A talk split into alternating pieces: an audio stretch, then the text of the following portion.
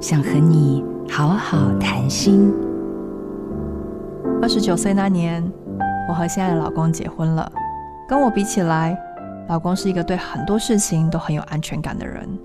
对我来说，必须每一件事情、每一刻都要很努力，才会觉得自己是值得被爱的。甚至也不一定真的会被爱，只是有可能而已。一旦我不够努力，这些爱就很有可能会消失或是离开。但老公却不这么想，他看见我的特质，接纳我的过去，甚至包容我时不时就有的情绪爆炸。遇见他以后，我不断的感受到，原来我的存在本身就是很有价值的。他始终是那个一直在我身边支持我的人。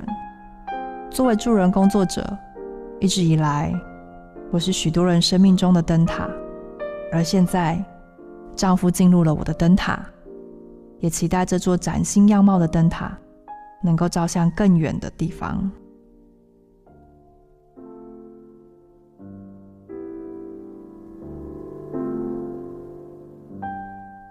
我没有家，但能给孩子一个家。我是雷娜。